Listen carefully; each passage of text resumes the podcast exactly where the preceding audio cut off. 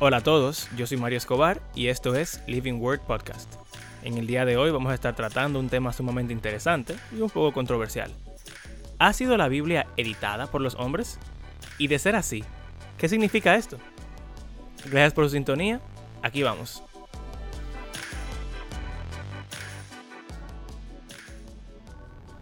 Bienvenidos a Living Word Podcast, episodio número 3. Wow. Aquí están Abraham Sánchez Eh, yo soy Mario Escobar. y somos tres cristianos promedio que más promedio que otros. definitivamente Menos promedio que algunos. y vamos a hacer una prueba para ver quién es el más promedio ahora mismo. La pregunta, ¿tú te refieres? No, no, no. Vamos a hacer una prueba. Ay. Yo quisiera que ustedes cojan en su celular y abran una aplicación que se llama Uber. Vamos a ver. Señores, ¿Qué? Abraham nos va a dar una pela todito aquí. Ahí en el home ¿Cuántos planes tú? En el home, no, no, no, no, no es de planes, no. En el home hay una cosa que dice Bible App Activity. Vamos a ver. Y me dicen cuántos días de corrido tienen leyendo su Biblia. Tú tienes como 10.000. ¿Cuánto, Andrés, cuánto tú tienes? Déjame ver si soy el peor. ¡Uno! En mi defensa, yo la leo en Bible Getaway porque lo leo en mi escritorio. Ah, Ok, tú ves, el tipo- vamos a el creer, tipo vamos a creer. ¿Y tú, Mario, qué dices? No, ¿cuánto, ¿ciento cuánto tú llevas? Dime. No, no, no, di, di el tuyo. di el Él, tuyo. él tiene más de 100, para que tú lo sepas. Yo lo vi otro día en, en- No, él mandó una foto por un grupo de los profesores del colegio para... ¿tenés orgullo por, lo- por el, por el tuyo de leer la Biblia? Yo no sé, no, porque entonces oye que él me dice a veces, de que tú la puedes abrir y cerrarla y ya se cuenta como que... Eh, no, no, no, no. No. Estos, estos últimos 100 han sido leyendo de verdad. ok. Estos últimos sí. No. ¿Cuánto tú tienes? Tengo un streak de 105 días. Wow. Mira cómo te brilla la cara. ¿Qué tipo? Moisés, ni Moisés. ni Moisés, Mira, yo tengo, yo tengo 14 días. pero, pero, la semana.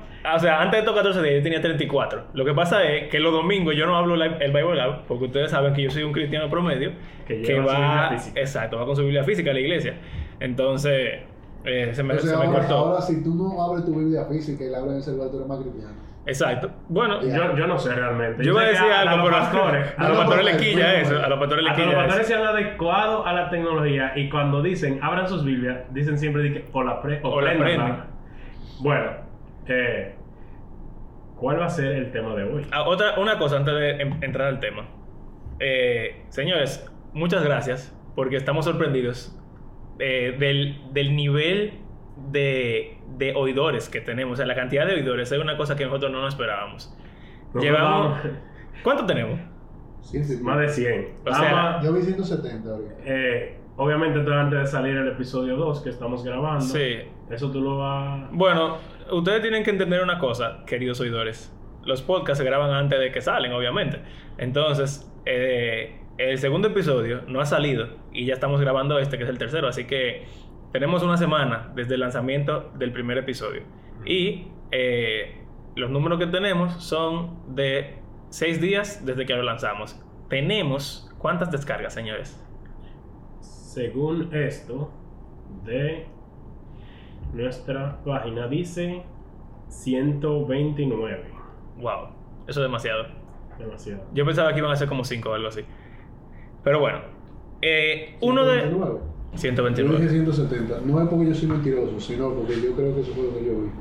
Él cree, pero bueno, vamos a creerle. Y obviamente estoy equivocado. Exacto. Miren, eh, lo último antes de ya realmente empezar es que eh, parece que la definición de cristiano promedio, al ser tan largo el episodio, fue, fue un poco confusa para algunos. Otros dijeron que la entendieron perfectamente, pero para aclarar, ya que va a ser algo que vamos a estar mencionando frecuentemente, el cristiano promedio es, Andrés, ¿qué es lo que es el cristiano promedio?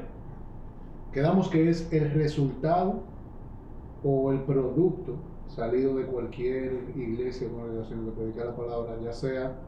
No definimos eso realmente. Cualquier denominación. Cualquier denominación. Pero, exacto, cualquier denominación. Es lo, el, vamos a decir, la suma de las enseñanzas que ha recibido una persona durante los diferentes años de su vida en un mismo, una congregación bajo un esquema. Exacto. Y.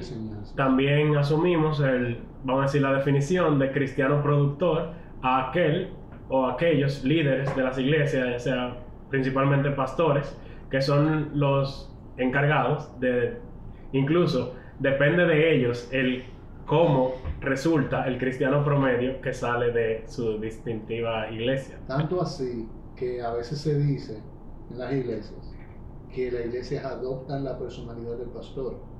Mm. Y eso, aunque no lo hablamos, pero eso es así. Eso es cierto. Y eh, se puede ver en la oración de la iglesia. Los, Y la adoración. los miembros de una iglesia oran como su pastor y yo lo he visto, señores, y de hecho debo decir con un poco de, de pena y de vergüenza que hasta me burlo de eso porque muchas veces cuando oro o estamos en una congregación diferente a la mía, también es la mía realmente, a veces me distraigo orando, viendo cómo oran similar a su pastor. Y bueno, pero ya, entonces cristiano promedio es aquel producto de una iglesia y cristiano productor es el que produce en una iglesia. También estuvimos hablando en el segundo episodio qué es la Biblia y por qué leerla. Estamos haciendo como un breve eh, recap antes de comenzar.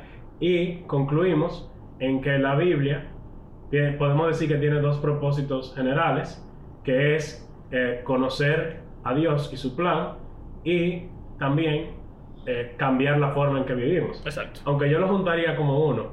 Diría Se supone que deben ir juntas. el conocer a Dios automáticamente, el tener una relación con Él automáticamente produce en ti un cambio de vida.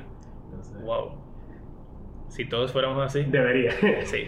Muy bien. Entonces, ya que tenemos todo esto listo, ah, última cosa. Hablamos de cuatro pasos para leer la Biblia apropiadamente. Y el primero es el tema que vamos a hablar hoy después de nuestra pregunta del día. Eh, pero los cuatro pasos son leer la Biblia como una narrativa completa, prestar atención al contexto, buscar conocer a Jesús en cualquier parte de la Biblia que uno esté leyendo y finalmente, que es lo que hacemos en este podcast, compartir ese conocimiento Con- con otros. Entonces, la pregunta del día de hoy, ¿estamos listos, señores? ¿Vale? ¿Ha sido la Biblia editada? Tan, tan, tan. Eh, espérate. Cuando tú hablas de editada, ¿a qué tú te refieres? Es como que, espérate, como que, ah, por ejemplo, Moisés escribió algo y vino otra persona después y la cambió, o si ya años después, ya después del cristianismo ya habías inaugurado, alguna persona hizo algunas modificaciones. Vamos a ver. Pero espérate, antes de, porque es correcto lo que tú estás preguntando, una buena declaración, pero nos interesa ver, ¿no verdad?, cómo los cristianos promedio, cómo todos nosotros recibimos esa pregunta cuando se nos la primera vez. Exacto. Y, y realmente yo venía pensando cuando íbamos a grabar, yo decía, yo nunca crecí, o sea, mientras fui creciendo, yo nunca me hice esa pregunta Interesante. y nunca la escuché directamente. O sea, ¿cuál- ¿qué tú asumías entonces antes de hacerte esa pregunta? No, porque que, imagínate, yo, se pudiera decir que yo fui insertado en la iglesia, Ujú. porque yo nací, y yo no sé si fueron a las dos o tres semanas, pero yo antes de meter en la iglesia. Y no he salido de la al octavo día. No, full, no, he- no he salido de la iglesia. Y eso no me hace más que nadie, sino que yo estuve, yo nací dentro de, unas, de un sistema de creencia Exacto. que ya estaba establecido. Ya estaban seguros lo que estaban alrededor de mí, de lo que creían. Y habían cosas, que fue lo que hablamos en el primer episodio. Exacto. Y uno de, las, de los propósitos de este podcast, Ujú. que no se hablaban. Entonces, para mí, dos más dos son cuatro. Si yo tengo un Dios infalible Ok. y esa es su palabra, Ok. Entonces. eso para mí daba igual. Yo no tengo ni que preguntar si eso. O sea, que estamos asumiendo. Tú estás diciendo que el cristiano promedio, en general, va a asumir que, que la Biblia no ha sido editada. ¿Eso es lo que tú me estás diciendo? Yo entiendo que, que por, por default, cuando hablamos de un, de un libro que es la palabra inspirada de un Dios que no falla, Entonces asumimos eh, eso. eh, asuma, claro, y más si tú nunca te haces la pregunta, incluso yo recuerdo que es una pregunta tabú, y la palabra tabú no es que esté mal, sino que como, y anda, y esa pregunta se puede hacer. Y si la Biblia tiene errores, si la Biblia se editó, eso se puede hacer. O sea, Realmente, mira, yo le pregunté a una persona muy querida mía hace poco y su respuesta también fue la misma. Yo diría que no. Y, eh, de hecho, antes yo pensaba también que no. Ahora yo estoy 100% seguro de que sí. Hey, ¿cómo así? Pero De verdad. claro, Vamos a hablar un poco no de eso. Pero Ahora- una cosa que quisiera decir. que quizás eso que está diciendo Andrés, de que en, vamos a decir, en la cultura cristiana en la que hemos crecido nosotros, y quizás muchos de ustedes también, em, el no hacerse esa pregunta pudiese en algún momento de tu vida ser eh, sumamente importante. Eh, eso mismo que decía Andrés, de que los cristianos promedio, vamos a decir, aquel que crece en la cultura cristiana, no hacerse esa pregunta nunca, principalmente jóvenes y niños, llega a un punto en el que llegan a la universidad o, al, Mm, o de- sí. vamos a decir al colegio, no sé, o se exponen a alguna enseñanza y le dicen, la Biblia contiene errores o la Biblia contiene contradicciones, cosas así, que como nunca se ha preguntado eso ni ha investigado ese tema, quizás eso crea una crisis en su fe y se Sí. pone como que, pero ¿cómo yo puedo entonces confiar en que lo que la Definitivamente. dice? He hablado con personas estudiando este, te- este tema y eh, algunos me han dicho como, wow, pero ¿y cómo yo puedo confiar en la Biblia luego de todo esto? Pero realmente, señores, ni siquiera hemos definido qué significa editar. Sí, porque estamos. Que eso es lo que yo digo ahorita, perdón. Que, que esa respuesta inicial, ¿verdad? La respuesta, la, la respuesta más.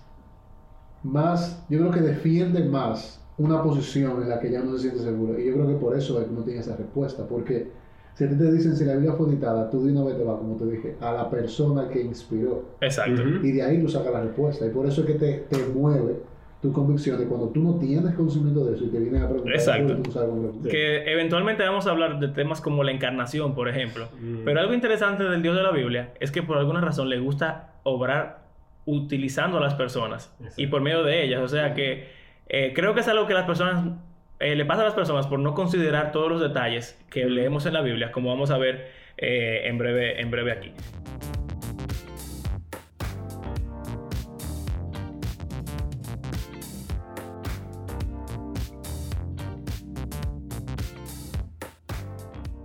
Para tener una base de qué es lo que significa editar, vamos a buscar en el diccionario eh, que todos utilizamos llamado el Doctor Google. Y- No, no es de la RAE. no, no el de la RAE, eso no se porque... usa. Sí, Tampoco. aunque lo podemos usar, pero vamos a ver lo que dice Google.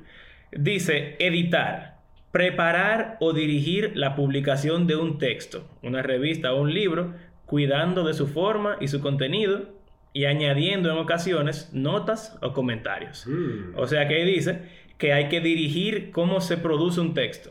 ¿Ok? Y eh, quizás añadir alguna nota, poner algo luego de que se, se formalizó. Hay otra definición, por ejemplo, realizar el montaje de una película cinematográfica o de un programa de televisión y, eh, o de radio. Y pensando en esto que estamos haciendo del podcast, nosotros grabamos una hora más o menos de, de contenido, pero luego la reducimos a algunos 40 minutos. O sea que hay cosas que decimos que cortamos. Hay cosas que quizás cambiamos de orden. Y eso no significa que distorsionamos el mensaje necesariamente, sino que, en mi opinión, yo diría que lo reforzamos y hacemos que el mensaje sea exactamente el que queremos decir. Si es la, me- si es la misma mente detrás de quien está creando el podcast, vamos a decir, el Exacto. que edita no cambia el mensaje. Exacto, en una película hay un director que le dice al editor qué tiene que hacer para que se comunique el mensaje que el, que el director quiere. Entonces, para aclararlo un poquito más, no estamos hablando de alteraciones, Mm. sino de edición, o sea, de acomodar. Bueno, pero mira lo que dice... dicho para que sea mejor entendido. Mira lo que dice la definición anterior. Dice, y añadiendo en ocasiones notas o comentarios. Es Sí, una alteración. de comentarios no alteran el mensaje. Y eso pudiera incluir. Ok, quizás no alteraciones al mensaje, pero sí al texto en sí. Exacto, sí. Ok, ok. Y O me imagino que eso puede incluir cortar partes también. Sí, Siempre obviamente. y cuando, bueno, eso ya lo hablaremos más más por adelante. Dependiendo de qué es lo que tú estás cortando y qué es lo que tú estás añadiendo, obviamente. O sea, básicamente estamos diciendo que siempre y cuando el director o el autor de, de la obra esté dirigiendo el proceso de edición, no hay una alteración del mensaje, sino que más bien se está produciendo el mensaje que el, que el director quiere, quiere comunicar. Puede haber una alteración del mensaje, pero va acorde con lo que al final el autor quiere decir. Exacto. En esto no estoy diciendo que fue así, sino que Todavía. esa es la forma de Mm. edición. Todavía no, Todavía no estamos diciendo eso. Ok. Vamos a ver, ya estamos claros qué significa edición. Sí. Cambiar con un buen propósito o con un mal propósito, depende del editor. Eh, generalmente para comunicar mejor el mensaje, añadir cosas, reorganizar cosas, eso es edición. ¿Quién quiere responder primero a la pregunta? Entonces, ¿ha sido la Biblia editada? Bueno, lo que pasa es que cuando, de nuevo, cuando hablamos de, de este tema, yo tuve que, cuando hablamos de que íbamos a hablar de este tema, yo tuve que sentarme A investigar. a investigar, porque de nuevo, son cosas que yo, y a mí no me pasó. O sea, yo tenía mi respuesta firme y clara y la podía defender, porque he sido siempre una persona muy convincente con lo que digo. Ok. Entonces, si alguien viene y me dice, no, que la Biblia fue editada, yo puedo responderle como no. Y si tú tienes razones de como sí y prueba, tú me la vas a enseñar, yo la voy a ver y yo te voy a tirar para atrás con lo que yo creo que tenga. O sea, yo no voy a, no voy a sentar, si estamos en una discusión, si estamos Sí, en una sí. conversación donde tú me quieres enseñar, eso es otra cosa. O sea, yo me armo. O sea, yo nunca tuve el problema de que de sentarme, de que, ay, que ahora yo no sé en lo que yo creo. Una crisis es". de fe. Ok. Una crisis de fe. Pero cuando comenzamos a hablar del tema, yo dije, ok, son María y Abraham. ¿Qué significa eso? Déjame ver por dónde los tigres vienen a darle el collón. Y yo me fui más por la parte, por eso hice la, la distinción ahorita, de edición y alteración. Porque sabemos que una edición, es una- como lo, es lo que hablamos, pero una alteración es una edición con alguna intención Mala. mala para el fin. O, de corromper, tú Puede- dirías. Puede ser. O alterar el mensaje. ¿Qué tal. ¿Qué tal si cambiamos la palabra alteración y usamos la palabra corrupción? Lo Porque... que pasa es que una alteración no siempre, no necesariamente es una corrupción. Por ejemplo, y a eso voy. Yo encontré tres ejemplos principales. Y esto para ustedes vean, Ujú. nuestros queridos oyentes, de que no lo sabemos todo. Definitivamente. Eh, A ver, cuenta. ejemplos de alteraciones que, se, que han utilizado diferentes eh, denominaciones a lo largo de los siglos para adaptar la Biblia a sus doctrinas. O sea, Ok, en vez de utilizar la Biblia, acuérdense que yo soy fanático de las sectas y de los cierto. Sí, de las doctrinas y de las nuevas religiones. No fanático que me voy atrás de ellas, sino que me gusta. Importante aclaración. Sí, eh, y, y tú sabes que una de, la- de las de las cosas que tú puedes notar en una nueva religión o una falsa religión es cuando tratan de adaptar la Biblia a su Ujú. propia creencia inicial. Claro, eso O es. sea que eso podríamos llamarlo corrupción, pero yo encontré tres cosas. Primero, el lugar de adoración. Ok, la persona, los escritores del Pentateuco samaritano, es decir, los samaritanos, eh, insertaron después de Éxodo 20:17 las palabras en el monte Gerizim y construirás allí un altar. Wow. Ey, hizo su tarea el tipo, Sí. hizo su tarea. No, yo no me sabía eso. Simplemente para ellos poder adaptar las escrituras para que apoyaran su construcción del templo en el monte Gerizim. Eso Interesante. Es interesante, De hecho, Jesús mujer le, dice a la, samaritana- exacto, Jesús le dice a la mujer samaritana que ellos creen que se adora en ese monte, pero ellos saben que es en Jerusalén. Pero esto no fue, eso no fue eh, cerca de esa fecha. Eso fue realmente en el siglo IV, entre el segundo y cuarto de, antes de nuestra era. O sea que no fue tanto para allá atrás, sino Ok. ya la Biblia Ah. realmente eh, había sido terminada. Sí, o sea, tú dices 400 años antes de Cristo. No, antes de nuestra era. Es- sí, antes de Cristo, Exacto. O sea que ya la Biblia estaba hecha hace la Biblia rato. estaba- es- y- y obviamente Bueno. la Biblia, hablamos de- del Antiguo Ujú. Testamento, era lo que se anunciaba en la Biblia en ese momento, por eso lo que Sí. fue Éxodo. Ok, 27. vamos a poner una fecha tentativa. Aquí ninguno somos, yo diría, teólogos, ni críticos textuales, ni historiadores, pero la Biblia, eh, por lo menos los libros antes del exilio, fueron escritos en su mayoría antes del 500, Sí. antes de Sí, Cristo. El exilio sí. ocurrió en el 517 o algo así. No tomen mi, mi fecha como, como ley, pero es por el 500. Eh, o, El o de- regreso fue, o sea, generalmente se asume que el cierre, o sea, Malaquías, se escribió como 400 antes de Cristo, más o menos. Exacto, entonces, si eso que tú dices pasó en el 400 y pico, Fue como sacaría Malaquía por ahí. Exacto, ya había pasado. Éxodo hace rato. Hace rato. El periodo de los reyes, incluso ya habían vuelto del exilio. eh, o sea que es definitivamente una edición muy posterior Muy- a la escritura. Mm. Exacto. Continúa. La segunda es la doctrina de la Trinidad. Mm. Interesante. Algún día vamos a hablar de esa, de esa doctrina porque creo Que- que hay un tema interesantísimo ahí. Interesante. Y que todito nosotros hasta cierto punto lo defendemos, pero estamos, bueno, eh, pienso yo, en lo básico, lo que medio Sí. de, de- de nosotros, nuestra denominación.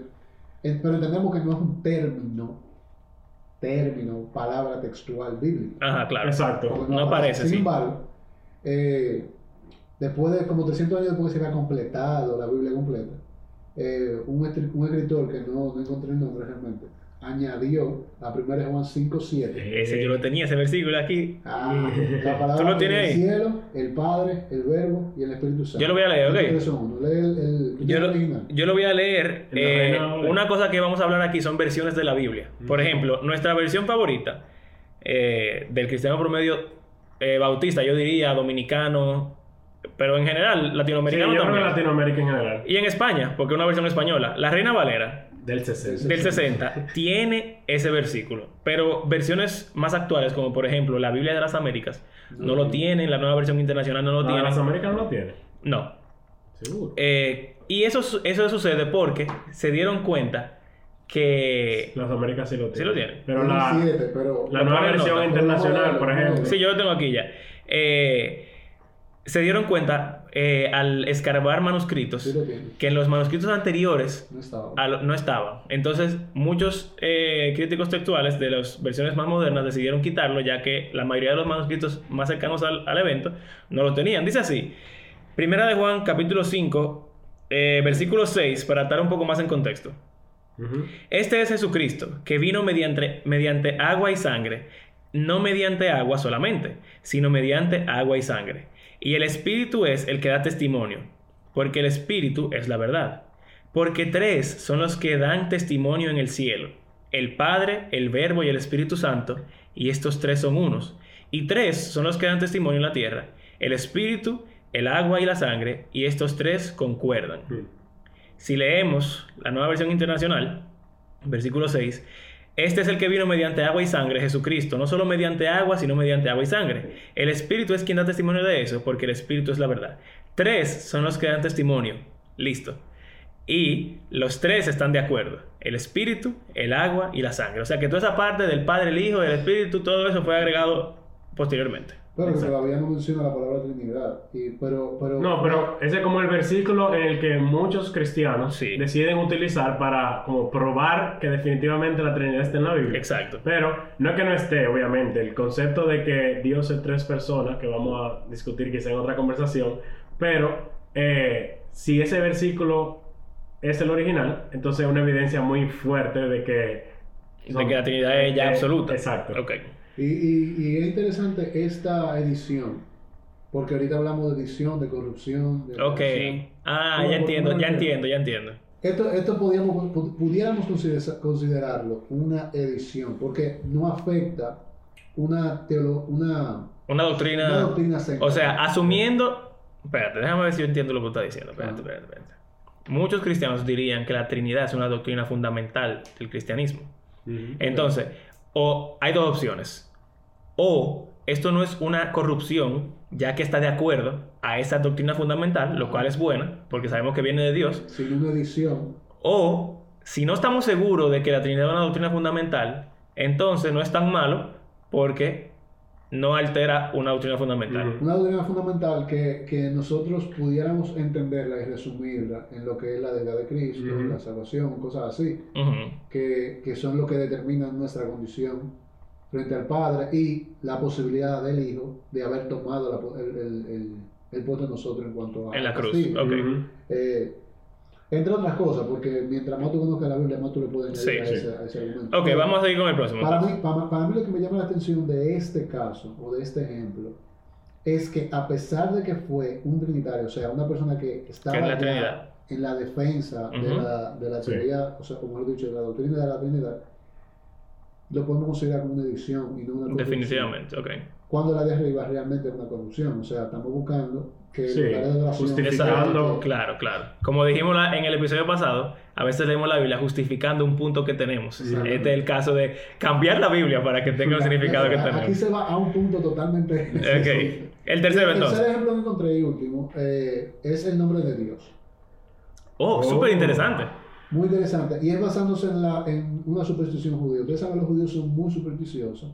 Eh, el que sabe, el que ve muchas cosas paranormales, eh, sabe, no, es verdad, hay muchas cosas que están relacionadas con, con, la, con la superstición judía. Hay, Sí. un, hay un monstruo que ellos creen que cuida, ¿cómo se llama? El Leviatán. Leviatán. No, no Leviatán. Es uno que sale del lodo.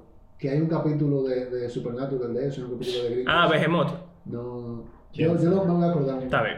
La cosa es que ellos son muy supersticiosos. Entonces, muchos traductores de la Biblia decidieron eliminar el nombre divino de las escrituras. El que no se pronunciaba. Correcto, o sea, Yahweh, El tetragramatón. tetragramatón. El tetragramatón, que nosotros lo llamamos como, como Yahweh, ¿verdad? Exacto. O Jehová en la Reina Valera. Exacto. Y lo sustituyeron por títulos como Dios, Señor, Curioso. Ok. entre otras cosas. Pero que realmente esas expresiones en la Biblia se usan a veces no solo para referirse al Creador, Sino a otros seres espirituales. sino incluso hasta el mismo diablo. Exacto. Y hay. Definitivamente. La palabra hebrea eh, para, para Dios eh, no significa solamente Dios Jehová, sino que significa otros ángeles también. Pero que esto se pudiera, se pudiera catalogar como una edición, una corrupción. Sí, ya. tú estabas diciendo. Ok, eh, lo que iba a decir es que eso es sumamente interesante porque de hecho, la, cuando uno estudia, por ejemplo, en la Biblia de las Américas, aquí sí estoy seguro, la Biblia de las Américas, entre otras versiones, por ejemplo, en inglés, cuando la palabra Señor es una traducción del nombre Yahweh, la pone todo en mayúscula. Eh, mientras que en la Reina Valera siempre utiliza la palabra Jehová, que es un ejemplo de lo que tú estás hablando de la edición. Los mismos judíos editaron el texto bíblico y le agregaron eh, vocales diferentes a las letras del tetragramatón. Las, las letras son Y, H, W, H, que sonaría como Yahweh, según entienden los, los Los estudiosos, eruditos. los eruditos. Pero agregándole vocales diferentes De de la la, palabra Adonai. Adonai, que significa Señor, entonces salió el híbrido que es Yahová. Y eh, traduciendo a diferentes idiomas, Jehová en inglés, eh, Jehová en español.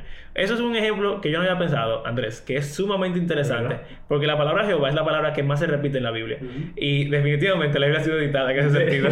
O sea, cada vez que salió esa palabra, La los mismos judíos. Los mismos judíos la cambiaron. la cambiaron. y las traducciones también lo han hecho para poner Jehová o Señor o Ujú. cosas como es. Interesante. Señor, Andrés hizo su tarea excelentemente, de verdad que sí. Sí.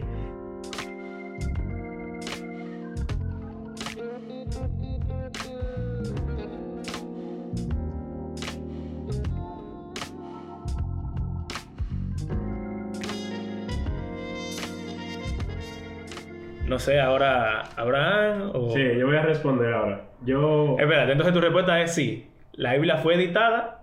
No, la Biblia ha sido editada. eh, El, el tema es qué tenemos ahora, qué usamos ahora y dónde están las ediciones de lo que tenemos ahora. Y si son ediciones, corrupciones o son Ok, entonces, hasta lo que tú para adelante. Sí, hasta, hasta ahora lo que tú has mencionado es que en general no son corrupciones, sino alteraciones o ediciones que, que están de acuerdo al propósito eh, o el Que hay, diseño. hay de cada tipo, realmente. Hay muchísimas más, pero estas son como las tres más grandes que yo Ujú. encontré. Ok. Abraham. Yo, si tú me hubiese hecho esta pregunta hace unos cuantos años, definitivamente yo hubiese dicho, claro que no. Definitivamente no tiene ediciones. La Biblia es lo que es desde que el autor divinamente inspirado lo escribió. Ok. Sin embargo, una de las razones eh, que yo tengo para actualmente responder sí es, sorprendentemente, leer la Biblia. Increíble. Leyendo la Biblia me he dado cuenta de algunas, algunos versículos que parecen, o no parecen, yo diría que casi se- seguramente podemos decir que fueron escritos más adelante. Y vamos a hablar un poco más, me imagino, de si realmente fue escrito más adelante o fue una inspiración profética, pero para no aburrirnos vamos a Ese- leer algunos de estos versículos que yo tengo aquí. Desde Génesis, vamos. Eh, por ejemplo, en Génesis 32 vemos que Jacob tiene el encuentro con el ángel de Jehová. Y el ángel de Jehová le, vamos a decir, le lesiona, uno le de- de- disloca el fémur, algo así, del- de la cadera. Y dice Génesis 32, 32. Por esta razón, los israelitas no comen el tendón que está en la coyuntura de la cadera, porque a Jacob se le tocó en dicho tendón. wow.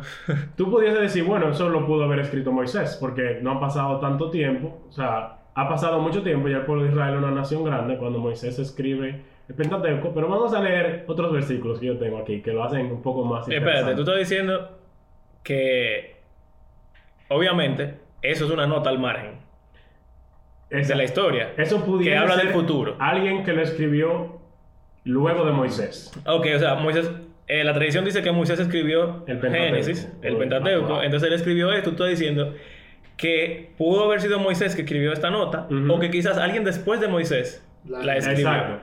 Y Ok.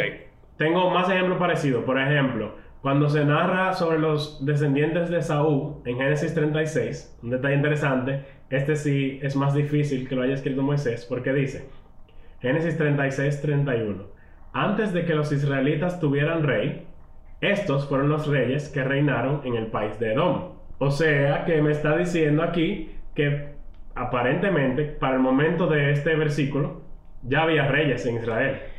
Wow, mira algo muy interesante. Si nos ponemos a contar generaciones, ahí hay muchos años que pasan. Mira, Beor, eh, cuando murió, ¿cómo? No están conectados todos. Cuando murió Bela, reinó en su lugar Son- Jobab. Son varios príncipes, creo. Cuando murió Jobab, reinó en su lugar Husán. Cuando murió Husán, reinó en su lugar Adad. Eh, cuando murió Adad, reinó en su lugar Samlah. O sea, hay por lo menos más de 100 años. Ahí hay mucho más de 100 años, diría yo, de personas. Eh, o sea que es un poco difícil que Moisés supiera todos todos esos reyes, ya que él solamente vivió Sí, exacto. 120, a menos que, bueno. Voy a, voy a seguir. Este es un poco más largo, pero me llamó mucho la atención cuando lo leí. Porque, en cierto modo, te da spoilers este versículo. Te va leyendo el libro de Éxodo, lee sobre la liberación eh, de Egipto, lee sobre el maná en el desierto. Y al final de esa historia del maná, en Éxodo 16, a partir del versículo 33, aparece esta interesante historia. Dice.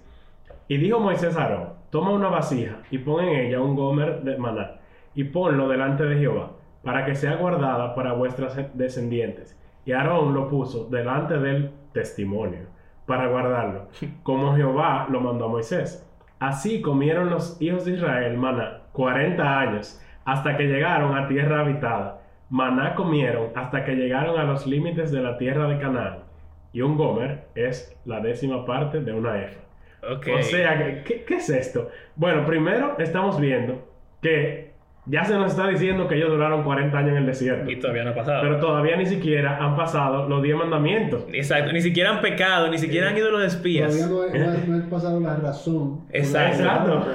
O sea que Moisés no lo sabe, Y está definitivamente. diciendo Exactamente. que donde se guardó el maná fue en si el sabe. testimonio. Que ni siquiera estaba construido Ese el arca. testimonio Exacto. es el arca del pacto. El arca del pacto se hizo después de los 10 Exacto. mandamientos. Durante los 40 años. Exacto. Exactamente. Y también algo interesante que eh, todo el mundo que sabe de unidades de medida, que ha ido al colegio, por ejemplo, sabe que la pulgada, el pie, hay otras unidades que ya no se usan como el codo, un gomer, una efa, que es eso. Pero se ve que ha pasado tanto tiempo, aparentemente, que una unidad, Un viaje. que la unidad de medida gomer, o gomer, o gomer creo que se dice, ya no se usa. Y está diciendo, para que el lector entienda, dice, un gomer es la décima parte de una efa. Wow. O sea que, y asumiendo que el libro de Éxodo se escribió, qué sé yo, dos mil años antes de Cristo, tres mil años antes de Cristo. Ya ha pasado. pico. Bueno, no sé, no sé. Bueno, sí, es cierto, los eventos de Éxodo ocurrieron como cerca de 1500, según dicen los historiadores. Eh, aunque es verdad, es Génesis, que la gente quiere decir que un poco antes, pero si fue Moisés, obviamente, todo en el Ujú. 1500. Si esto fue en el 1500, Ujú. Eh, o sea que en el 1500 se usaba la EFA. Pero cuando eh, pasaron los eventos, ya se usaba el gomero. Al revés. al re- Se usaba el gomer en el tiempo del en el maná. tiempo del maná. Pero después, EPA, cuando se escribió- Cuando fue editado la EPA.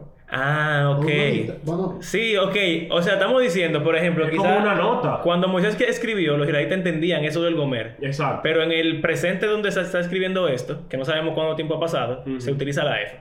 Exacto. Ok. Esa es mi, esa es mi Entonces- interpretación. entonces tú sabes que, que me viene a la mente ahora. Una defensa que, por ejemplo, yo hubiera dado Dale. eh, en una discusión como esa fuera, sí, pero la Biblia inspirada. Él pudo inspirar proféticamente ese tipo de notas. ¿Tú entiendes? O sea, Aquí entro yo. Din, din, din. Aquí que entro yo, mi hermano. He escuchado esa objeción. sí, Pudiera ser como tú dices. yo no la descarto.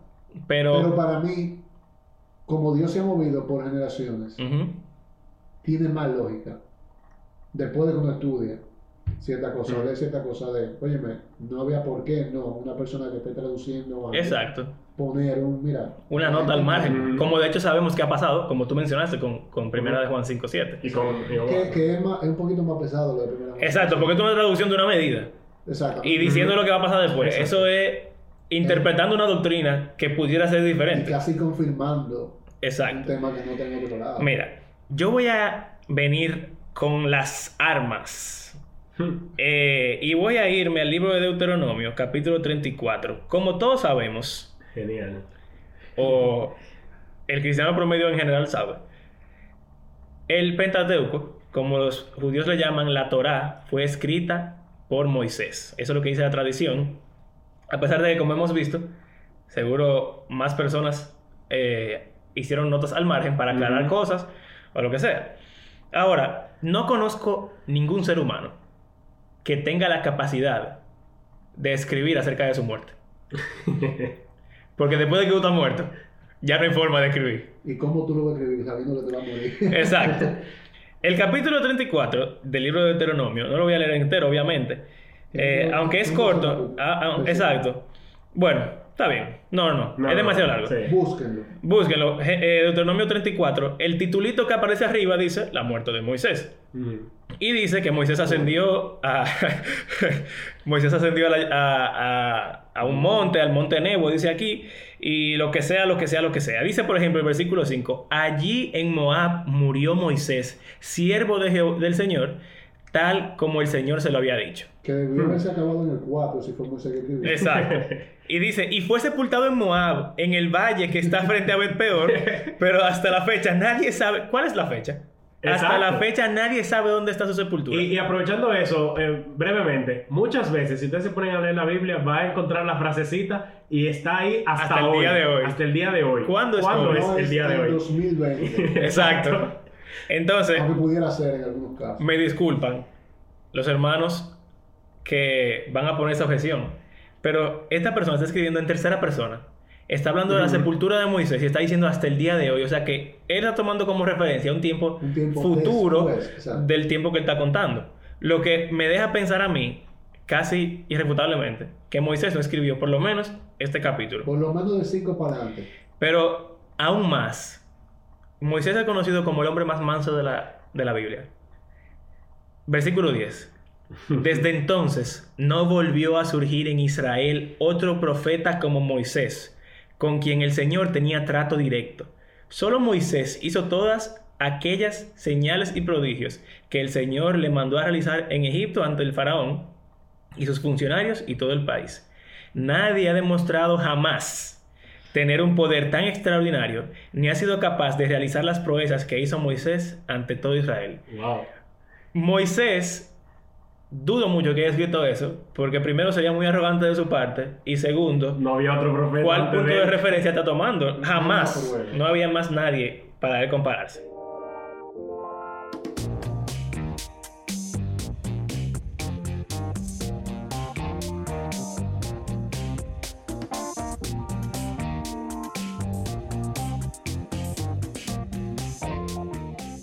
Y, y yo tengo uno que, que hace atajar que mate a lo que tú estás diciendo eh, de, de, de esas respuestas de cristiano.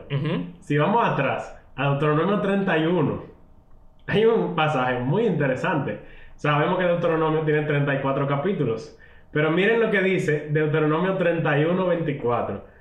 Y cuando acabó Moisés de escribir las palabras de esta ley en un libro, hasta concluirse, dio órdenes Moisés a los levitas que llevaban el arca del pacto de- del Señor, diciendo, tomad este libro de la ley y ponedlo al lado del arca del pacto del Señor vuestro Dios, y esté allí por testigo contra ti. O sea que antes de terminar el libro de Deuteronomio, Moisés lo guardó en el arca del pacto. O Wow. sea que el 32, el 33 y el 34. No fue- Post, Pero yo voy a decir, yo voy a decir algo un chin peor, señores. Que quizá va en contra de la tradición. Pero algo que yo realmente creo, y cuando yo estoy en el colegio, por ejemplo, o por ejemplo aquí mismo, yo, yo dije, la tradición dice que Moisés lo escribió. En lo personal, yo no creo que Moisés escribió, por ejemplo, el libro de Deuteronomio. Por lo que Abraham acaba de decir, dice que cuando Moisés terminó de escribir, entonces metieron el rollo en la ley, en, en la, En el arca. en el arca. O sea, alguien me está diciendo que Moisés sí escribió el discurso de Deuteronomio, pero esa persona lo está escribiendo en el libro de Deuteronomio, que es el caso del próximo libro que quiero mencionar, el libro de Jeremías. Jeremías es un profeta, ¿verdad? Sumamente famoso. Pero espera, antes de que tú concluyas, tú no estás diciendo que Moisés no escribió nada de Deuteronomio. No, no, Tú imposible. simplemente estás diciendo que Moisés escribió la mayor parte, pero hubo alguien que agregó no, vamos a decir, lo editó. Va a estar más claro ahora cuando yo haga este ejemplo. Ok. Jeremías 36. Todos conocemos la historia de Jeremías, o bueno, por lo menos quién era. Era un profeta del Señor, no importa. Y es un libro de la Biblia. Y un bien libro de la largo. Biblia, bien largo, que mucha gente no lee, porque es complicado. Un poco pesado. Eh, la... Muchos asumirían que los libros de los profetas los escribieron los profetas, que tienen el nombre del libro. Por ejemplo, Isaías escribió Isaías, Jeremías, Jeremías. Ezequiel escribió Ezequiel. Pero aquí dice, por ejemplo... Ay, ok. Ah, hay un Esther ahí. Ay, volvió Esther. Huyan todos. Señores, aquí dice, déjenme ver cuál es el versículo que dice.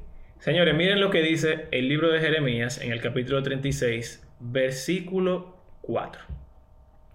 Jeremías llamó a Baruch, hijo de Nerías, y mientras le dictaba, Baruch escribía en el rollo todo lo que el Señor le había dicho al profeta. O sea, Jeremías no escribió Jeremías, lo escribió Baruch. Ahora, no es que no son las palabras de Jeremías, que es lo que quiero decir de Moisés. No es que Deuteronomio, no, el el autor de las palabras no sea Moisés. Pero eh, no necesariamente que las palabras vengan de alguien significa que esa persona fue quien escribió el libro. En el caso de Jeremías lo escribió Baruch. Y ya para llegar al final de, de esto, al final, lo que pasa en el capítulo es que el rey en ese momento eh, Era se, muy malo. se enojó porque las palabras de Jeremías eran muy malas, Muy fuerte. O eh, sea, espérate, muy fuertes. Jeremías le envió el libro de Jeremías Exacto. al rey. Al rey. para- por- de hecho, Baruch fue. Baruch fue como mensajero y le leyó al rey las palabras. El rey tomó el libro, lo despedazó y lo tiró en el fuego y se quemó. O sea, eh, en el libro de Jeremías se nos narra cómo Cómo el libro de Jeremías fue quemado. Fue destruido, exacto. Exacto, versículo 32. Entonces Jeremías tomó otro rollo y se lo dio al escriba Baruch. No, no, No. lo mismo. Baruch escribió en el rollo todo lo que Jeremías le dictó, lo cual era, sí, idéntico a lo escrito en el rollo quemado por el rey Joacín. Se agregaron además muchas otras cosas similares. O sea, como esta ¿Cuál- historia. ¿Cuál de los dos fue inspirado por ti? o sea, dio el periodo de miedo dos veces. Exacto. Básicamente. Señores, en edición, esto se conoce como una segunda edición. Hay un primer libro Segundo tomo. que se llama la edición 1. Que se primera. quemó. Se quemó. Entonces agregamos una segunda edición que tenía, La lo que que tenía cambios. Miren, nos estamos extendiendo un poco en esto. Así que yo creo que está demasiado claro, pero solamente voy a dejar unas cuantas cosas para que nuestros oidores las investiguen si quieren. Léanse por ahí el hecho de que Marcos, capítulo 16, versículos 9 al 20, no están en los primeros manuscritos del libro de Marcos.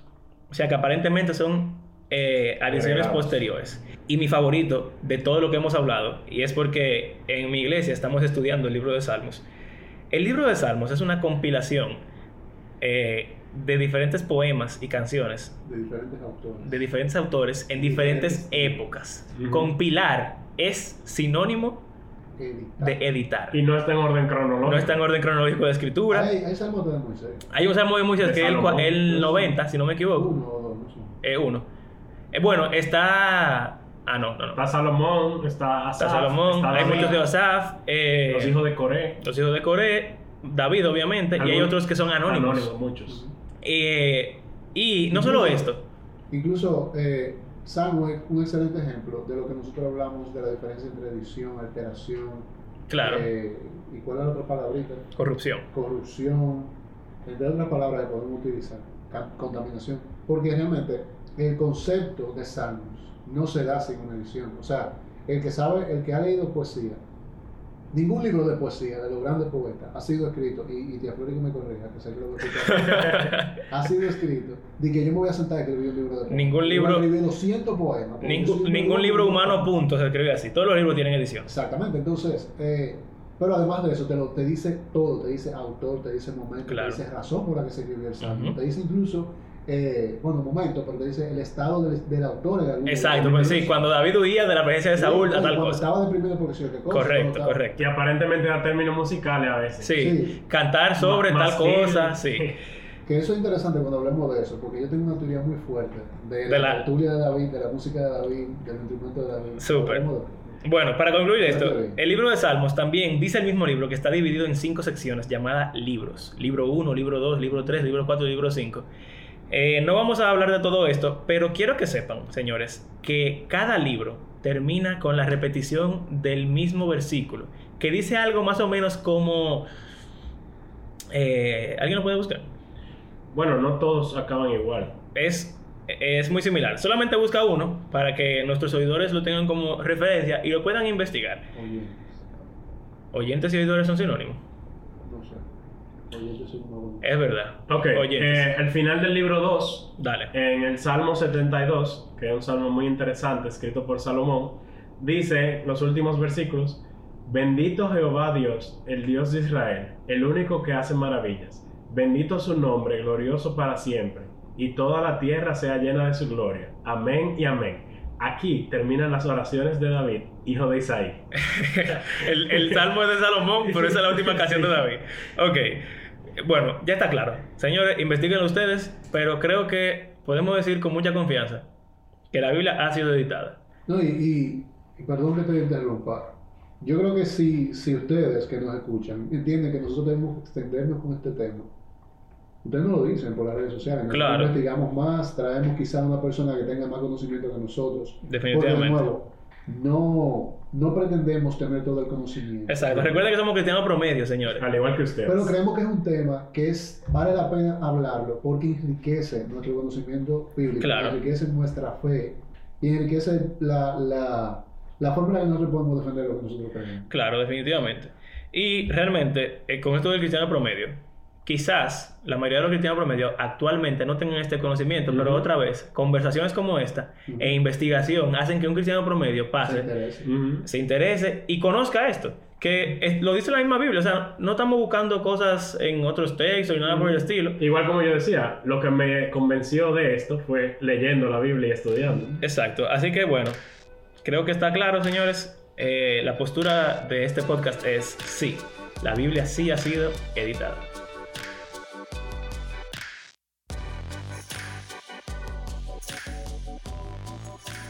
Gracias por acompañarnos en este episodio de Living Word Podcast. En la próxima ocasión vamos a estar hablando de leer la Biblia como una narrativa completa, por qué esto es importante y cómo lo logramos. Nosotros hacemos este podcast porque creemos que la Biblia es un libro que está vivo y tiene el poder para transformar la vida de sus lectores y también todo el mundo. Puedes apoyarnos siguiéndonos en nuestras redes sociales, arroba Living Word Films, y siguiendo nuestro podcast en las plataformas de audio como Spotify, iTunes y Google Podcast. Además, estaríamos muy agradecidos si consideraran apoyarnos económicamente, haciéndonos donaciones por medio de PayPal o convirtiéndose en nuestros Patreons, de modo que puedan recibir algunos beneficios adicionales por su apoyo. De cualquier modo, estamos muy agradecidos por tenerlos como oyentes y será hasta la próxima semana. Hasta luego.